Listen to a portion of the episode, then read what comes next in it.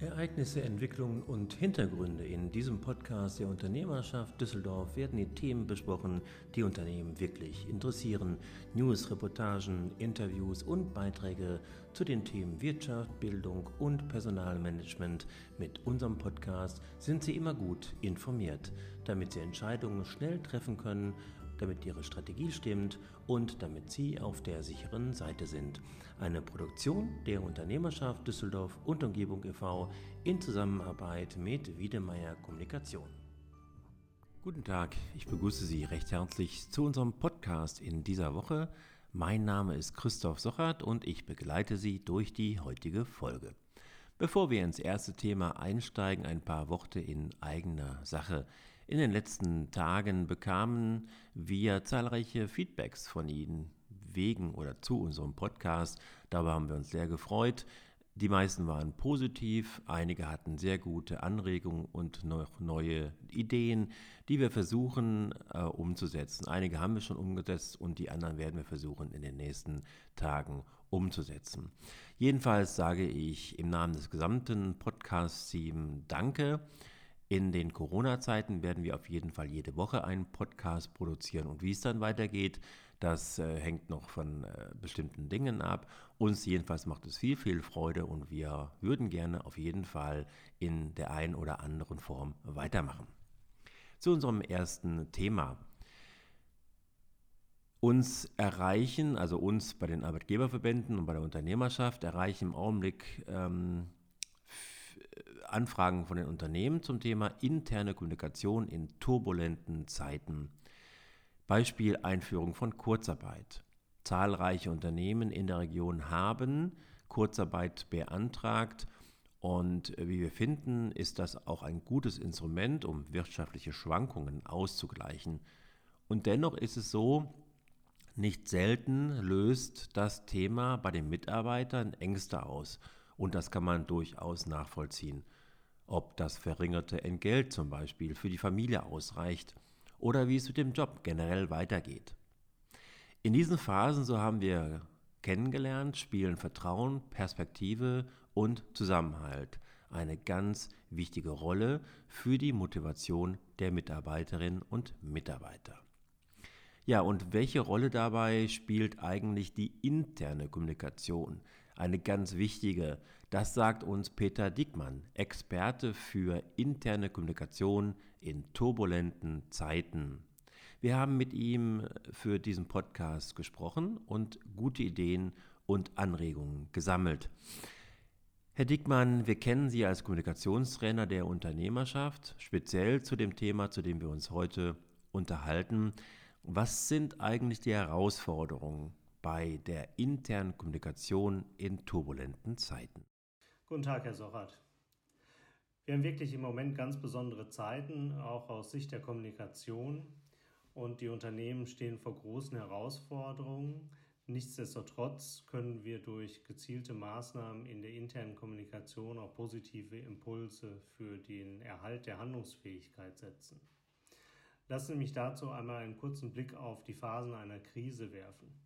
Klassischerweise ist es so, dass es erstmal einen Schock gibt, dann gibt es einen Energieverlust in der Mannschaft, ja, vielleicht auch so eine kleine Art von Depression, je nachdem, wie groß die Krise ist, bis dann neue Haltungen und Handlungen eingeübt werden, ein bisschen Motivation entsteht, oh, das klappt ja doch, und dann werden die integriert, die Motivation wird größer und der Energielevel wird auch wieder größer.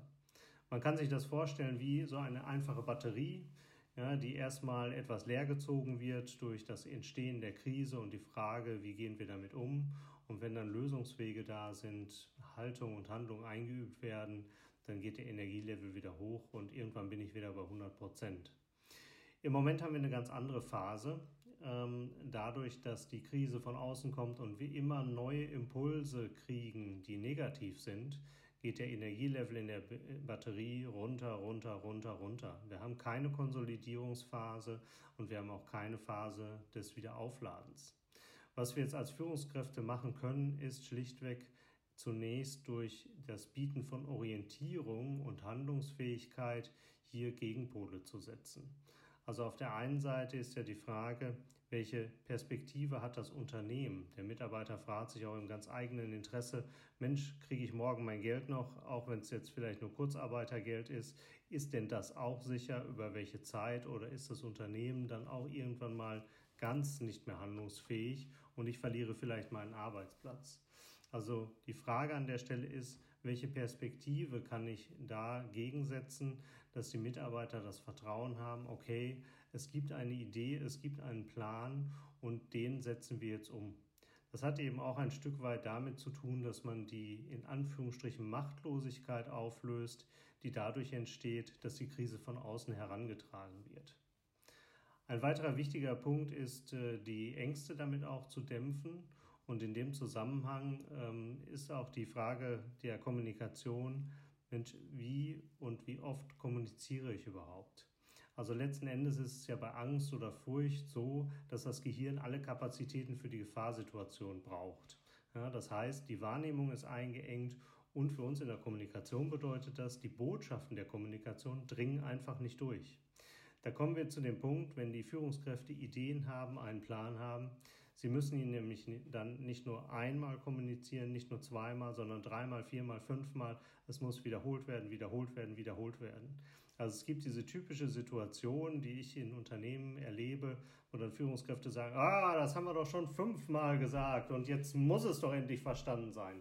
Nein, in solchen Situationen eben nicht. Ich muss es auf ganz, ganz vielen Ebenen und ganz vielen Kanälen wiederholen, wiederholen, damit die Botschaften bei den Menschen ankommen. Ja, liebe Podcast-Gemeinde, wir sprechen heute mit Kommunikationstrainer Peter Diekmann, den viele Unternehmen von unseren Seminaren her kennen, über Kommunikation in turbulenten Zeiten, speziell um interne Kommunikation in turbulenten Zeiten. Das ist eine der Kernthemen von Peter, Peter Diekmann. Ja, ähm, die Frage ist ja, oder beziehungsweise wir haben eben gesagt, dass äh, Vertrauen, Perspektive, Zusammenhalt ganz wichtig ist, ähm, um äh, Ängste bei den Mitarbeitern abzubauen. Und Sie, Herr Dickmann, haben uns gerade die Phasen einer Krise erläutert und schon einige Tipps und Anregungen gegeben, wie man Vertrauen wieder aufbauen kann bei den Mitarbeiterinnen und Mitarbeitern, sie haben uns aufgezeigt, wie sich dann auch wieder die Energie aufbaut bei den Menschen im Betrieb und wie man wieder nach vorne gucken kann. Mich interessiert jetzt, nachdem Sie das gesagt haben, vor allen Dingen auch die Frage, was müssen Unternehmen beachten, wenn sie auch nicht populäre Themen intern, ich sag mal, verkaufen müssen.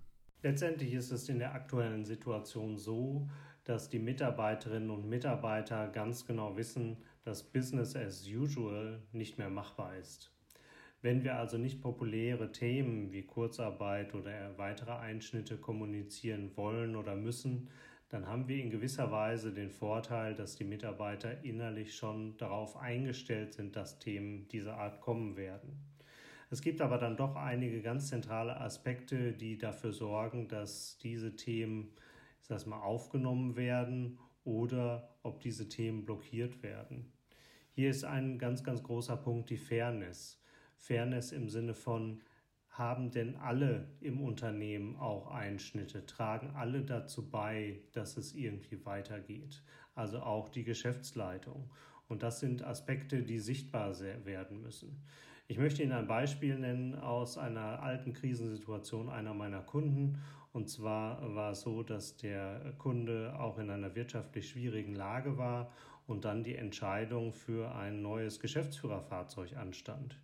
Und äh, ich kann Ihnen sagen, ich habe eindringlich darum gebeten und das wurde dann auch umgesetzt, dass es ein wirklich kleines Fahrzeug wird. Und allein dieses Signal ist sehr, sehr positiv bei den Mitarbeiterinnen und Mitarbeitern angekommen. Das hätte sicherlich nicht dazu beigetragen, dass die wirtschaftliche Situation sich verbessert oder nicht, aber es ist einfach das Signal der Fairness, wir ziehen hier alle am gleichen Strang. Das heißt, in der Praxis für die jetzige Situation als Geschäftsführer oder Geschäftsführerin, die ich nun nicht populäre Themen anstoßen muss, frage ich mich an erster Stelle, wie bin ich auch daran beteiligt? Was kann ich an dieser Stelle auch mit einbringen und wie kann ich das am besten mit kommunizieren? Das nächste Thema ist dann letztendlich die Überzeugung, mit der ich auf die Mitarbeiterinnen und Mitarbeiter zugehe. Habe ich einen Plan? Habe ich eine Vision auch in dieser schlechten Zeit? Das heißt, Einschnitte hin oder her, wo geht die Reise hin? Was sollen die Dinge sein, die in den nächsten Tagen, Wochen angestoßen werden? Vielleicht auch kreativ neue Produkte, neue Wege, andere Absatzkanäle. Also letztendlich gibt es ja immer noch Unternehmen, die sehr handlungsfähig sind, die Umsatz machen und damit auch in der Lage sind, andere Unternehmen zu beauftragen. Ein Beispiel in der Gesundheitswirtschaft. Da wird noch viel gearbeitet, da wird auch Umsatz gemacht. Das heißt, hier ist ein Potenzial, gegebenenfalls einen Markt zu eröffnen. Also was habe ich für Ideen jenseits der Einschnitte, die ich auch noch im Unternehmen umsetzen kann? Das sorgt dann letztendlich für die Mitarbeiter für Vertrauen und gibt ihnen eben auch die vorhin schon angesprochene Orientierung. Wir beschäftigen uns in diesem Podcast heute hier im ersten Schwerpunktthema mit dem Thema interne Kommunikation in Krisenzeiten. Und äh, wir freuen uns, dass wir mit Peter Dickmann sprechen können, langjähriger Trainer für Kommunikation bei der Unternehmerschaft. Im letzten Teil haben wir uns darüber unterhalten, was Unternehmen eigentlich beachten müssen, wenn sie nicht populäre Themen wie zum Beispiel äh, Kurzarbeit oder andere Einschnitte mit den Mitarbeiterinnen und Mitarbeitern äh, diskutieren müssen. Und ähm, Peter Dickmann hat gesagt, es geht vor allem um Fairness also ähm, die Mitarbeiterinnen und Mitarbeiter müssen sehen, dass wirklich alle am gleichen Strang ziehen, auch natürlich die Geschäftsführung und die Führungskräfte. Und sie haben gesagt, das fand ich auch nochmal sehr wichtig, dass äh, wirklich die Überzeugung ganz wichtig ist, auch um die äh, Menschen im Betrieb weiterhin zu motivieren. Die Überzeugung, ja, habe ich überhaupt einen Plan, wie es jetzt weitergehen kann? Habe ich eine Vision, wie es nach der Krise weitergehen kann? Ja, äh, das war schon sehr, sehr spannend und interessant. Äh, und das führt mich direkt zur nächsten Frage, äh, Peter Dickmann. Wer sind eigentlich die Ansprechpartner im Betrieb für solche Themen? Ansprechpartner für die Themen der internen Kommunikation, gerade in Zeiten wie diese, sind alle Führungskräfte. Da geht es also nicht nur um die Geschäftsführung, sondern runterkaskadiert bis zum zum Beispiel Schichtmeister, der den direkten Kontakt mit der Mannschaft hat. Letzten Endes ist genau das das Wichtige in der internen Kommunikation in turbulenten Zeiten, dass ich den Kontakt, den persönlichen Kontakt zu der Mannschaft habe und über diesen persönlichen Kontakt sehr intensiv kommuniziere und dann eben auch glaubhaft kommuniziere. Dafür brauche ich drei Faktoren. Der erste Faktor ist, dass alle Führungskräfte die gleiche Sprache sprechen. Die alle Führungskräfte sollten die gleichen Aussagen treffen, sodass die Mitarbeiter eine ganz, ganz klare Orientierung bekommen. Der zweite Faktor ist, die Führungskräfte zu schulen, wie sie kommunizieren. Wie können positive Impulse gesetzt werden? Wie setze ich die Wiederholung, die ich vorhin schon mal angesprochen hatte, um einfach Botschaften durchdringen zu lassen, dass Themen immer, immer wieder aufgegriffen werden, ohne dass es gleich eine Schallplatte wird, sondern unter verschiedenen Aspekten und Ansatzpunkten. Der dritte Punkt ist, ich muss Führungskräfte darauf vorbereiten, dass sie Zielscheibe sein werden. Ganz klassisch im Sinne von der Überbringer der Botschaft kriegt's ab, kann es auch sein, dass Führungskräfte Angriffe aushalten müssen von Mitarbeitern, wenn es mal um Themen geht, die nicht populär sind. Hier ist es ganz wichtig, die Führungskräfte darauf vorzubereiten, damit solche Situationen möglichst abgepuffert werden und nicht eskalieren. Auf diesen Ebenen, die ich jetzt gerade angesprochen habe, kann ich durch gezielte Schulungen, zum Beispiel durch Online-Seminare, wie wir sie anbieten, ganz, ganz viel nach vorne bringen. Ja, das war auch nochmal eine ganz wichtige Aussage von Peter Dickmann, Kommunikationstrainer, speziell Trainer für interne Kommunikation in turbulenten Zeiten. Ähm, ich hatte ihn gefragt, wer eigentlich die Ansprechpartner sind für diese spezielle Kommunikation im Unternehmen. Und er sagte uns, dass es eigentlich alle Führungskräfte sind, bis hin zum Schichtmeister. Ganz wichtig sei in solchen Krisenzeiten der persönliche Kontakt zu den Mitarbeiterinnen und Mitarbeitern und die Kommunikation sollte, also das, was die Führungskräfte sagen, sollte wirklich glaubhaft sein. Alle sollten die gleichen Aussagen tätigen und sie sollten vor allen Dingen auch zu diesem Thema geschult werden. Also ganz wichtige Aspekte. Peter Dickmann, das war sehr spannend. Äh, vielen Dank für Ihre offenen Worte zum Thema, ja, wie spreche ich eigentlich mit den Mitarbeiterinnen und den Mitarbeitern in solchen schweren, sehr schweren Zeiten. Wenn Sie mehr über Peter Diekmann hören wollen, dann finden Sie Infos im Netz unter diekmann-per.de und Diekmann schreibt man D-I-E-K Mann. Vielen Dank, Herr Diekmann, für Ihre Zeit und wie gesagt für Ihre offenen Worte. Liebe Hörerinnen und Hörer des Podcasts, bleiben Sie gesund und munter. Und Herr Sochert, vielen Dank für das Gespräch. Eine gute Zeit. Wir haben jetzt als nächstes die aktuellen Wirtschaftsmeldungen aus der Region für Sie. Ja, beherrschend in dieser Woche waren die wirtschaftlichen Hiobsbotschaften bezüglich Corona. Die Wirtschaftsweisen hielten beispielsweise eine schwere Rezession in Deutschland durch die massiven Folgen der Krise mittlerweile für unvermeidbar. Die deutsche Wirtschaft werde 2020 deutlich schrumpfen, heißt es in einem vorgelegten Sondergutachten. In die gleiche Kerbe schlägt auch der Handelsverband hier in Düsseldorf. Er warnt, viele Einzelhändler in Düsseldorf könnten in den nächsten vier Wochen pleite gehen. Nur Supermärkte und Drogerien sind zum Beispiel offen, fast alle anderen Geschäfte sind geschlossen und bleiben auch vorerst geschlossen.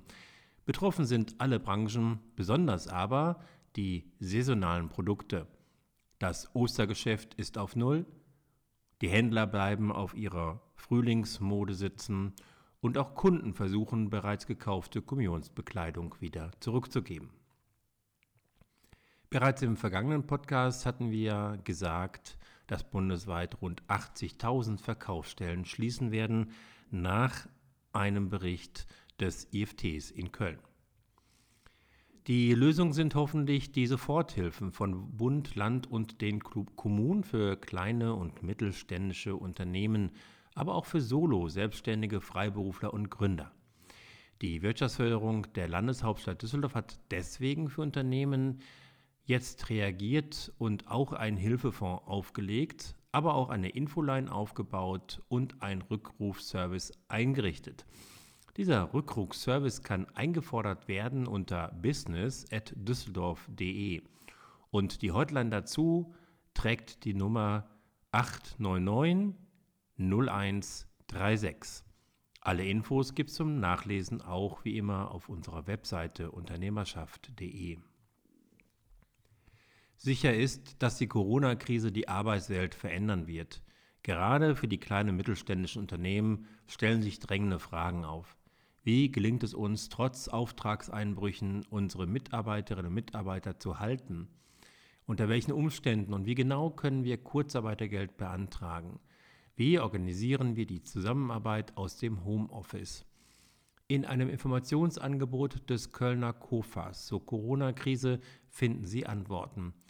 Wir empfehlen Ihnen außerdem den Bericht des Schreinermeisters Julius Capune – er erzählt, mit welchen Schwierigkeiten sein Betrieb zu kämpfen hat, welche Lösungen er findet und was ihm Mut macht. Auch diesen Link finden Sie bei uns unter unternehmerschaft.de.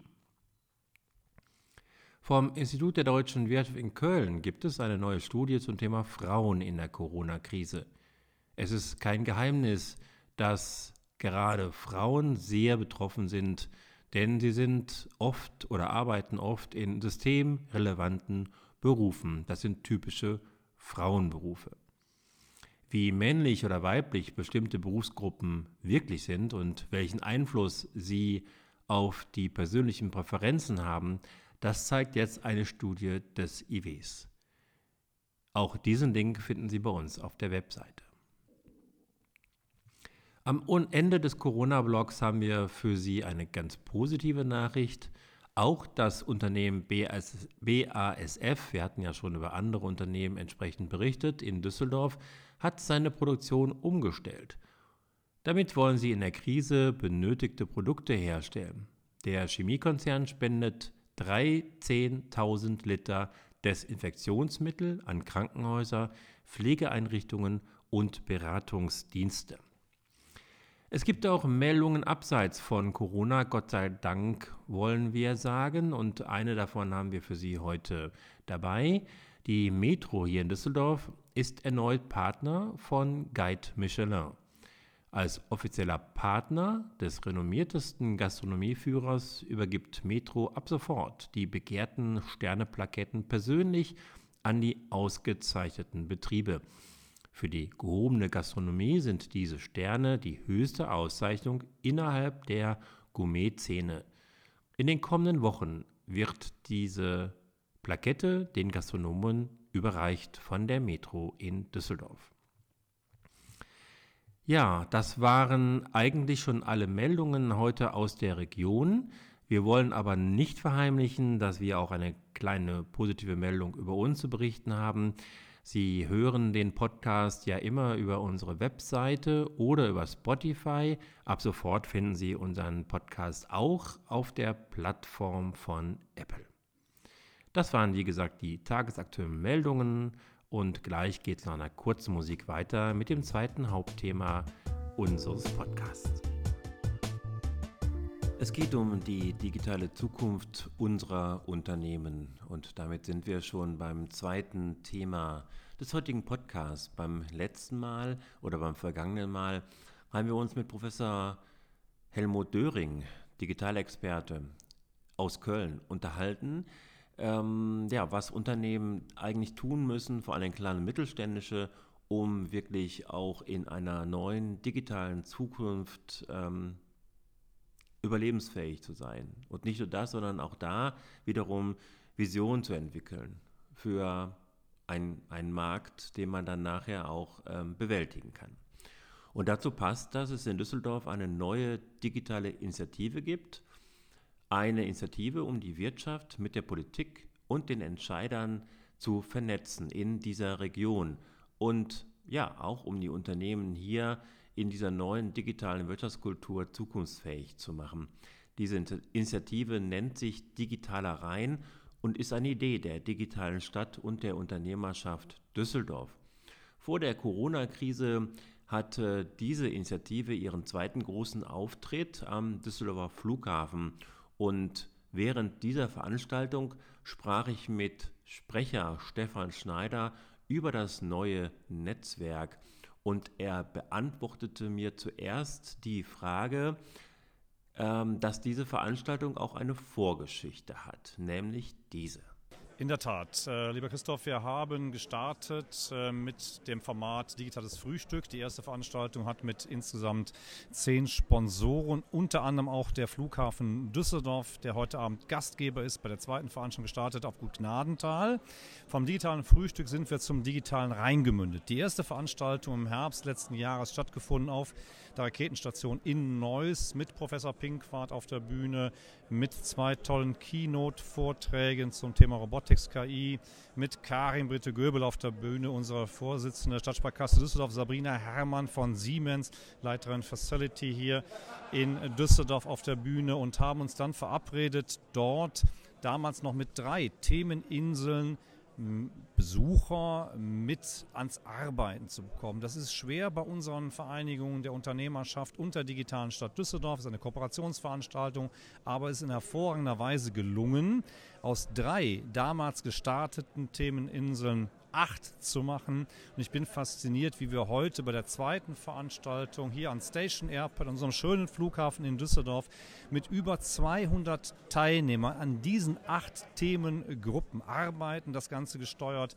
von den Stellwerkern hier, die das durchmoderieren. Und ich freue mich sehr, dass die Unternehmerschaft Düsseldorf und Umgebung und die digitale Stadt Düsseldorf so erfolgreich hier kooperieren. Wir unterhalten uns im Augenblick in diesem Podcast über das Thema digitaler Rhein. Das ist eine Initiative der Unternehmerschaft Düsseldorf und des Vereins Digitale Stadt Düsseldorf. Und dieses neue Netzwerk will Unternehmen, Politiker und andere Stakeholder ja an einen Tisch zusammenrufen, um ähm, offen und fair darüber zu diskutieren, was Unternehmen eigentlich brauchen in einer neuen digitalen Zeit. Ich unterhielt mich mit Stefan Schneider, Sprecher der Initiative, während einer Veranstaltung am Düsseldorfer Flughafen. Da gab es acht Thementische und 200 Menschen diskutierten diese Themen. Und äh, ich fragte ihn während der Veranstaltung, was denn nun mit den Ergebnissen passiert. Die Ergebnisse dieser acht Themengruppe, die hier, Themengruppen, die hier erarbeitet wurden, werden dann nochmal in ein Gesamtpamphlet übertragen. Das wird natürlich nochmal aufbereitet. Man muss sagen, das finde ich sehr toll, lieber Christoph, wir haben hier auch äh, am Start zwei Hochschulen. Das ist zum einen die Hochschule Niederrhein mit Professor Vergossen und liebe Vera Benninghausen von der EMBA Europäische Medien- und Business Akademie, jeweils mit acht freiwillig Studierenden, die uns hier supporten. Und dann in einer dritten Veranstaltung, eine Themenreihe von drei Veranstaltungen, gestartet in Neuss, hier am Flughafen. Dann gehen wir im Herbst in den Landtag auf Einladung von Professor Pinkwart, unserem Wirtschaftsminister, und werden ihm dort in einer feierlichen dritten Veranstaltung dieses Papier mit den Bedarfen, die hier heute Abend von Wirtschaft und Wissenschaft erarbeitet wurden, zu übergeben. Das war Stefan Schneider, Sprecher der Initiative Digitaler Rhein. Und das wiederum ist ein Netzwerk, ein neues Netzwerk der Unternehmerschaft Düsseldorf und der digitalen Stadt Düsseldorf. Ich sprach mit ihm während einer Veranstaltung am Flughafen. Hier trafen sich über 200 Unternehmer, Politiker und Entscheider, um gemeinsam zu besprechen, was Unternehmen eigentlich benötigen um zukunftsfähig zu sein in einer digitalen Zukunft. Und die Botschaft des Abends war klar, die Region braucht eine nötige Infrastruktur und auch branchenübergreifende digitale Leuchtturmprojekte. Man dürfe auf keinen Fall den digitalen Anschluss hier verpassen. Die Unternehmensvertreter schnürten ein dickes Wünschepaket, das NRW-Wirtschaftsminister Pinkwart im Oktober überreicht wird. Sie fordern unter anderem unbürokratische Planungsprozesse und mehr Sicherheit für Investitionen und Produktionsmöglichkeiten. Auch das Thema künstliche Intelligenz, KI, war sehr wichtig. Hier werden neue Austauschformate gewünscht, einheitliche Weiterbildungsstrategien, aber auch eine niederschwellige und schnelle KI-Beratung, vor allem für klein- und mittelständische Unternehmen. Es gibt also viel zu tun in diesem Thema, packen wir es an. Zum Abschluss unseres Podcasts kommen wie immer die letzten Worte. Heute kommen sie von Lisa Marie Schelig zu einem ganz aktuellen Thema, zum Homeoffice. Ja, von der Möglichkeit, genau mal im Homeoffice zu sitzen, bis hin zu, ich muss jetzt hier sitzen, denn ich darf so schnell nicht mehr zurück ins Büro. Ähm, so krass das klingt, so verrückt ist es auch. Denn tatsächlich fehlt ja der Rückzugsort, den man äh, hat, wenn man von der Arbeit nach Hause kommt, um abzuschalten, der ist jetzt nicht gegeben. Das ist so das, was mich vor die größte Herausforderung gestellt hat.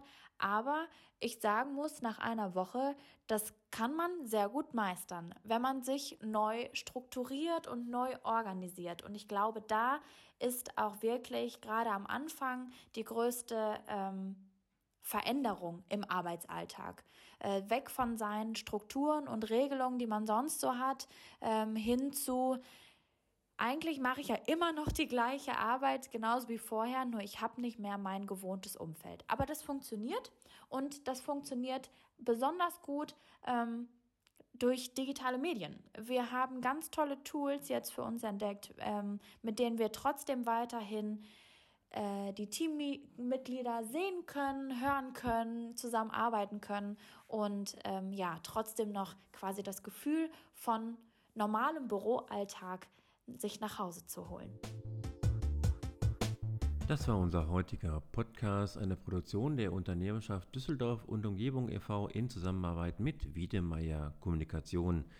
Alle Informationen finden Sie im Netz unter unternehmerschaft.de und auch in den Show Notes. Wir freuen uns wie immer über Ihr Feedback und wie Sie das geben können. Auch das erfahren Sie in den Show Notes und auf unternehmerschaft.de. Ich freue mich, wenn Sie beim nächsten Mal wieder dabei sind, heute in einer Woche. Ich werde es zumindest sein. Und verpassen Sie nicht unser Radiomagazin am kommenden Mittwoch um 19.04 Uhr auf Antenne Düsseldorf. Das ist die Düsseldorfer Wirtschaft.